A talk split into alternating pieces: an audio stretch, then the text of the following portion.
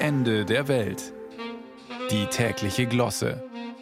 Ein Podcast von Bayern 2.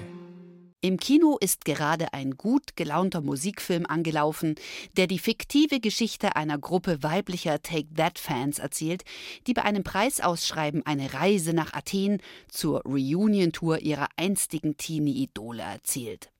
Insgesamt also ein herrlich nostalgischer Zeitvertreib. Oder wann haben Sie sich das letzte Mal über Boygroups und Gewinnspiele unterhalten?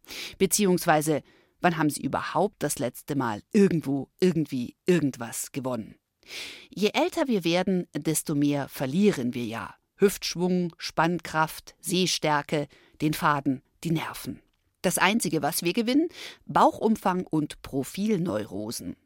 Auch die ehemalige Eisschnellläuferin Claudia Pechstein hat beim CDU-Konvent sich auf sehr dünnes Eis begeben und unmissverständlich erläutert, was ihr Sechser im Lotto ist.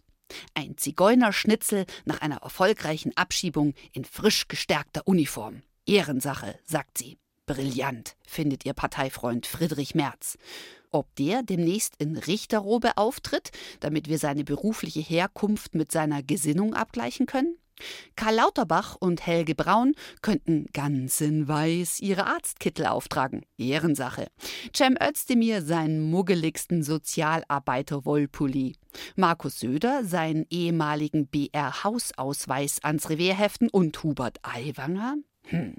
Der könnte mit Gummischuhen ans Rednerpult stiefeln und allen zeigen, wie man die Zuchtsau rauslässt. So wie in Erding. Hupsi, he did it again.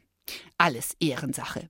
Ein Bundestag würde dadurch beinahe so rasant und bunt werden wie eine Fahrt mit der Raupenachterbahn im Bavaria Freizeitpark.